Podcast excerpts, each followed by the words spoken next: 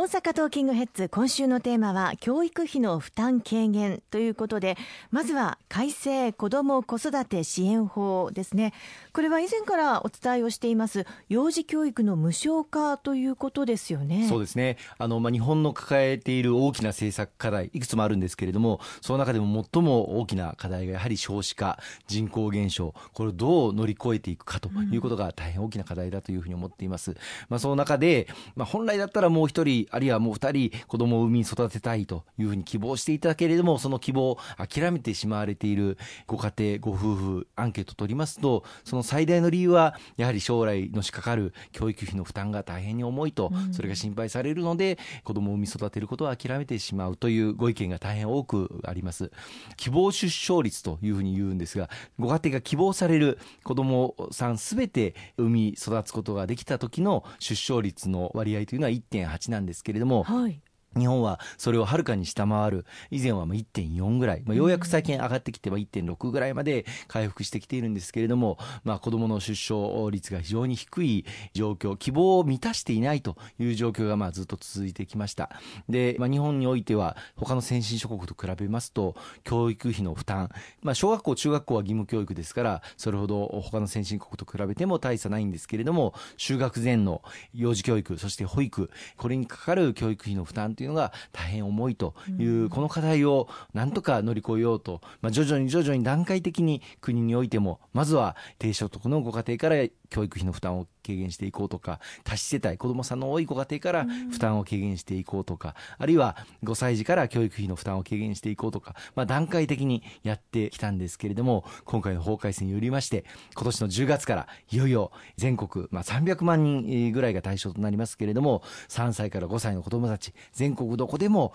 幼稚園保育園あるいは認定こども園こうしたところに無償で通園することができるという時代到来する予定とこれは確実なことになったということでございます。本当にすごいことだなというふうに思いますけれども立憲民主党と共産党は反対という立場を取りましたよね。そうですね。あの非常に残念に思っています。子どもたちを、まあ、社会全体で国全体で育てていくという大きな方向転換をするこの幼児教育の無償化を進める、まあ、子ども子育て支援法ですけれども私はご賛同いただけるんではないかなと、まあ、正直思っていたんですが、まあ、残念ながらあの立憲民主党さんそして共産党さんこの幼児教育無償化の法案反対をされてしまったんですよね。理由はどんなことだったんですか、まあ、いろいろとあの討論でもおっしゃってらっしゃいました。中でも最大の理由はどうもまあ彼らの主張によれば待機児童の問題がまだ残っていると、うん、つまりまだ保育園に通えないご家庭お子さんがいる中でそういった人たちが対象にならないじゃないかと。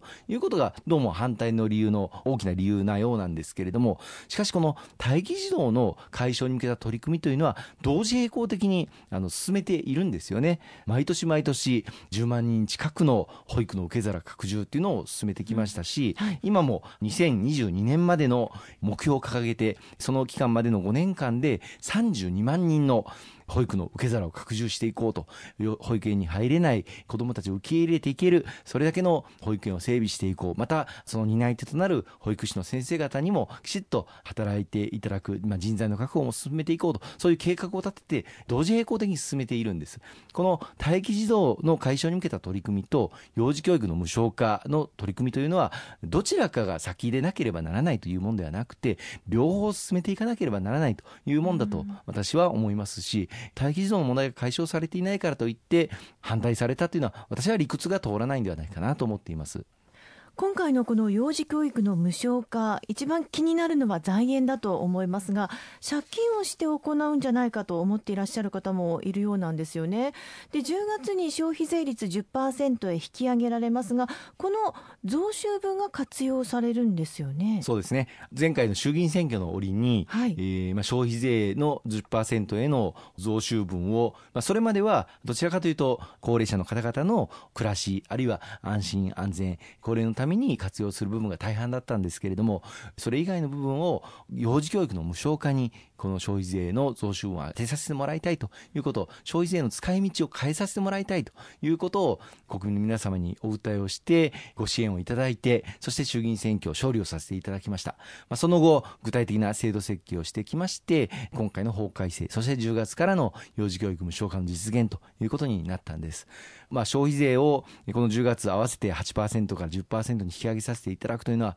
国民の皆様にご負担をいただくわけですので大変あの心苦しい申し訳ない限りではありますけれども今の日本のこの少子化というそしてまた高齢化人口減少という大きな課題を乗り越えていくために安定した財源がどうしても必要であるということをどうかご理解をいただきたいというふうに思いますしこの消費税率の引き上げに際して経済的な悪影響が出ないように万全の対策をしっかりと組んでまいりたいというふうに思っておりますその中でもこの幼児教育の無償化これによってご家庭の家計の教育費にかける負担というものが大幅に軽減されることになりますので、そういう意味でも家計に与える好影響というのはプラスになると思うんですよねこれまで幼稚園あるいは保育園にかけてきたお金をま別のことに使っていただく、それが可能になるということもご理解をいただきたいと思います。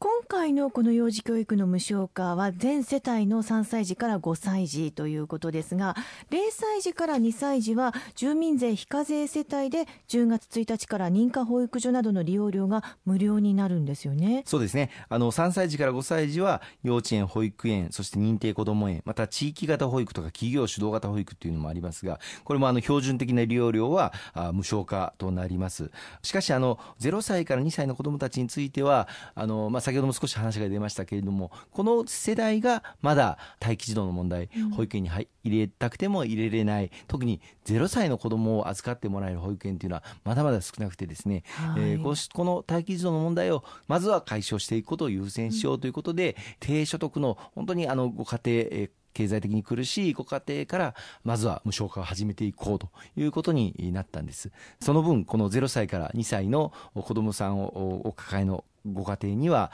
この10月からプレミアム付き商品券というものを発行する対象のご家庭ということに公明党の主張でなりまして2万円で2万5千円分のお買い物ができるこの商品券をお買い求めいただけることができますのでそれを支援として使っていただきたいというふうに思っています。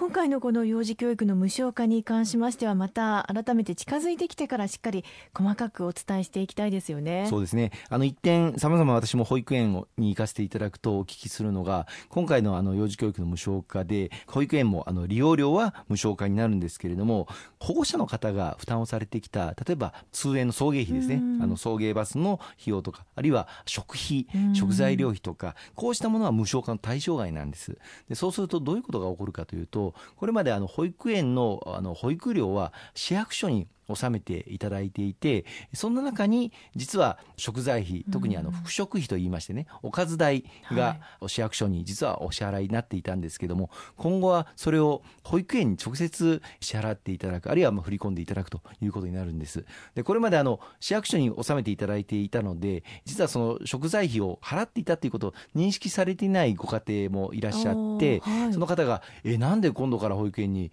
え食材費を払わなければいけなくなるの?」まあ、言われる方要するに負担が実は増えてるんじゃないかというふうに思われる方がいるんですが実はそれはもともとお支払いをしていたしていただいていた支払い先が市役所から保育園に変わるだけだということ。全体的には保育園の利用料は無償化になりますのでその部分の負担は大幅に軽減されるということをどうかご理解をいただきたいと思います。ありがとうございます。後半も引き続きお話を伺っていきます